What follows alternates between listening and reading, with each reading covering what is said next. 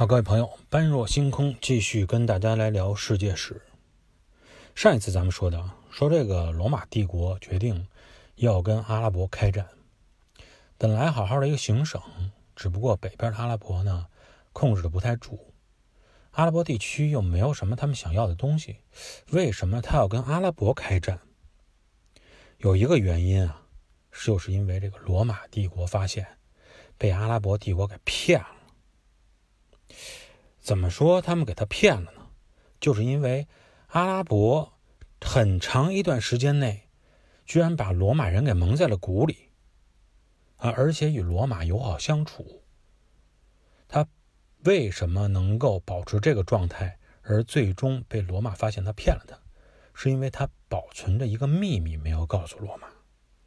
什么事儿呢？就是我们所说的，在那个时候，比黄金还要珍贵的。香料，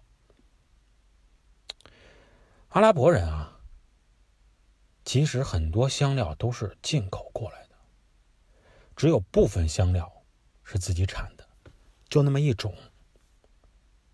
而当他们见到罗马人的时候呢，啊，咣叽咣叽从这个骆驼上把这些香料都卸下来了，哎，抖了抖了骆驼，看看还有没有残渣子，跟罗马人说：“这是我们自产的香料。”啊，非常好，你们都很享用。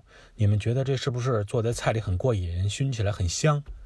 这是我们沙漠里自产的东西，卖给你们，但是很珍贵。罗马人也傻，觉得呀，他们说什么是什么，他可能还真就是阿拉伯沙漠产的东西。于是呢，一直以像购买黄金一样的价格去买这些香料。其实呢，在阿拉伯本地确实啊也有，就一种。乳香是为了这种烧起来啊，呃，加热起来，屋子里感觉非常芳香，做这种仪式时候才用的这种香料，是阿拉伯地区主要是它的生产地。其他的香料全部是来自于进口，来自于哪儿呢？大部分来自于印度，从海上，印度的船只到达阿拉伯半岛，然后由阿拉伯人转送到罗马那儿，再卖给他们。因为阿拉伯坐拥着亚丁湾。这么一个优越的地理条件，垄断了埃及与印度之间的海上贸易。正是凭借着与印度人之间的这个贸易，又凭借着信息的不对称，导致罗马人受骗上当了这么多年。哎，阿拉伯居然积攒了大量的财富，而且建立起了自己的贸易据点，开始逐步向王国的趋势开始发展。结果这个消息啊。这个秘密被罗马人发现了，这哪是你产的呀？这明明是你转卖给我的，还加了这么多钱啊！我这么多年一直像买金子一样买这玩意儿，这是不就是孜然啊？这什么乱七八糟的香料，虽然好吃吧，也没这么贵啊。所以说呢，要对阿拉伯开始他的战争。在开始战争之前呀，我们先这一集先回顾一下阿拉伯在这个时间段是怎么样来发展的。按理说，纯属这种我们之前一直说纯粹的游牧生活，很难让一个民族进展到这种文明的阶段。为什么？因为文明的阶段体现在哪儿？它是有实际上的物质作为承载的。你光说空气中我们有文明是不行的，你得拿出东西来。源远流长的华夏文明为什么这么让全世界受瞩目？因为我们有长城。因为我们有我们的所有的丝绸，有我们的玉，有我们的雕刻，有我们的雕塑，有我们的诗句，有我们的古画，数不胜数。甚至于有我们的建筑，中国的古建筑，这些东西啊，文明这个东西是要有承载体的，它需要什么来承载？比如说建筑，比如说城市，比如说宫殿，比如说文字、典籍等等，这都是文明的载体。没有这些载体，文明是没法以一种方式停留下来啊，定型的，它是没法定型的。游牧民族呢，它为什么没法去承载文明呢？因为不停的要换地方，这块草吃没了，走，帐篷一摘，往远处去。那之前这一年在帐篷附近建立起来的石墙，在石墙上小孩、大人刻的字，记录了他们的生活。随着后边的风吹日晒不见了，这块已经变成荒漠了。再到一个地方，刚刚停留下一年，喂马喂挺好还，建立点语言。大家看，说这种音儿就代表马，说这种音儿代表草。后来又是一阵风刮过，草没了，咱们继续朝下一个山岗走去。老的老，死的死，病的病，跑的跑。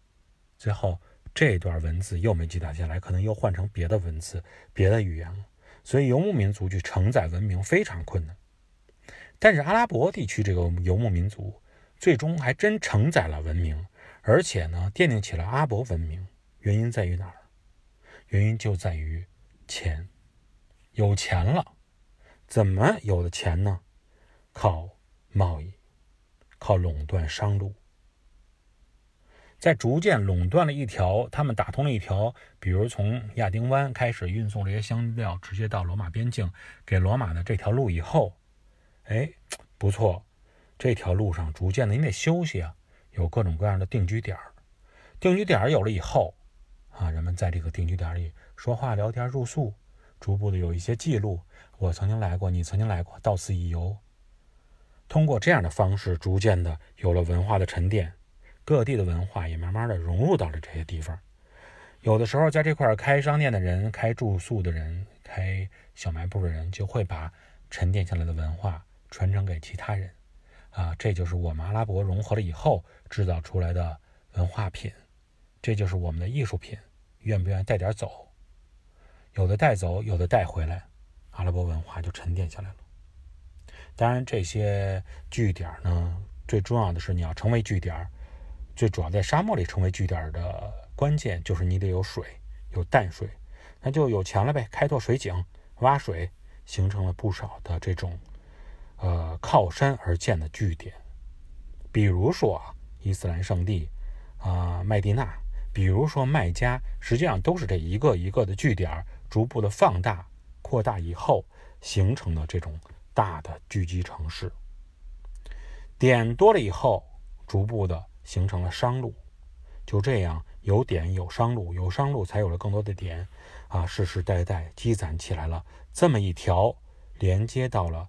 埃及与罗马的沙漠商道，这条路呢，有一分支是从亚丁湾开始，还有一个分支是从美索不达米亚平原过来，通过幼发拉底河，穿越叙利亚沙漠，抵达黎巴嫩，到达大马士革。这条商路实际上就是今天我们看地图的时候啊，可以看到叙利亚的东南边境。呃，大概的这条商路有多长呢？穿越沙漠从头到尾四百五十公里这个样子。呃，在这座沙漠中，逐步的也形成了一些绿洲化的城市，这样阿拉伯的文明逐渐的就沉淀下来了。那么，至于后面罗马帝国与阿拉伯帝国是如何进行抗争的？如何对它进行这种战争的？我们在下一期节目中继续跟大家来探讨。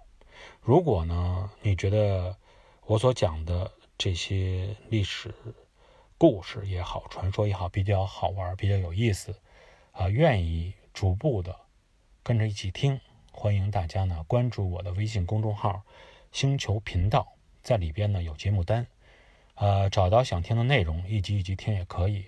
把序号和代码输入进去以后，就会直接弹出每期的节目。转发的朋友们，啊，我们每月会有一个统计，转发多的朋友，最多的那位朋友，我们会送送出这个比较好的礼品。呃，这个月的礼品是一部 iPhone 手机。嗯，欢迎大家将自己认为长知识的啊音频节目发送给你爱的人。好，这期呢就到这里，我们下期节目继续来聊沙漠里的阿拉伯。